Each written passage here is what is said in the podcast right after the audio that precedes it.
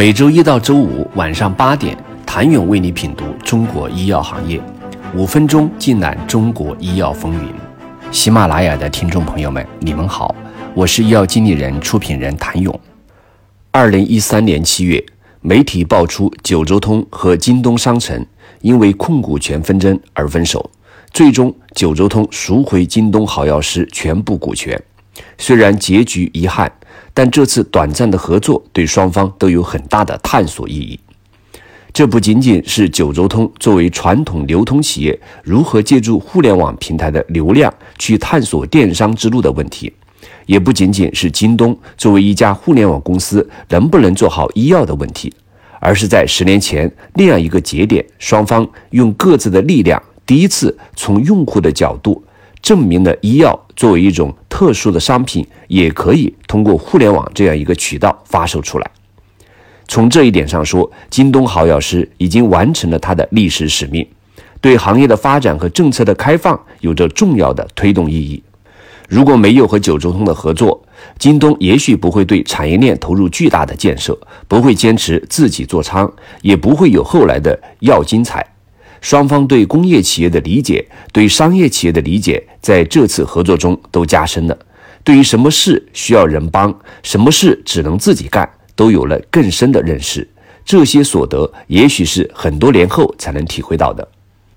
二零一三年，京东和九州通分道扬镳，刘强东决定自立门户，继续做医药电商。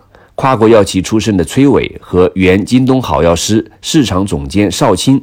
受邀留下来负责这个新平台——京东医药城。这一次，他们选择以专业的药品销售为发展方向。可当初那个难题又回来了：没有资质。当时医药电商刚刚兴起，很多问题都是新出现的，政策跟上需要时间，但监管也有难处。中国的药监行业是属地化管理，而互联网的属性让这种监管很难落实，因此。当年监管层对互联网售药持非常审慎的态度，一切从零开始，B to B、B to C 的软硬件需要重新开始搭，所有的规则和规制也需要和药监局进行细致的沟通，以使其符合标准。想获取相应的资质，就必须要有线下的连锁。于是，在二零一三年八月。京东在青岛成立了京东善源电子商务有限公司，并以数十万元的价格收购了青岛安吉堂大药房，这也是今天的京东大药房前身。可在没有牌照的情况下，如何让业务合规，并和天猫医药馆形成一个差异化的打法，成为京东医药城发展的关键。也是在这时，京东健康有了做 O2O 电商的设想。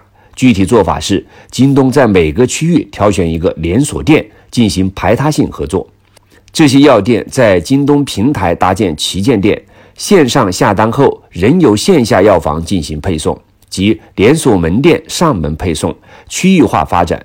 用这种方式可以最大化的保证药品的安全与合规配送。崔伟团队认为，这才是专业的医药电商模式。把区域分开，不需要比价，比的是服务，这样大家的利益都能保住，也符合药监局的规定与新版 GSP 要求。流量也许很重要，但服务是更重要的。但这一全新的模式也在当时引起极大争议。不少在天猫医药馆上厌倦了价格乱战的商家，虽然认可这一创新，但同时又觉得药店自己配送的模式增加了实体店的成本，不是天猫店开了就有收入，赚钱似乎简单一些。而业内也认为，和天猫店扎堆的模式相比，一个区域只挑一个连锁店，势必会影响京东平台的流量变现能力。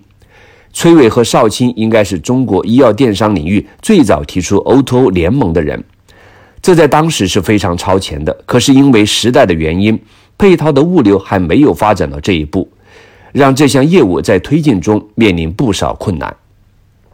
想了解京东健康与医药电商十年缠绕史，请你周一接着收听。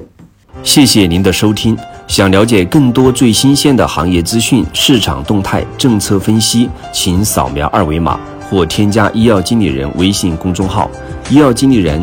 医药行业的新闻与资源中心，我是谭勇，周一见。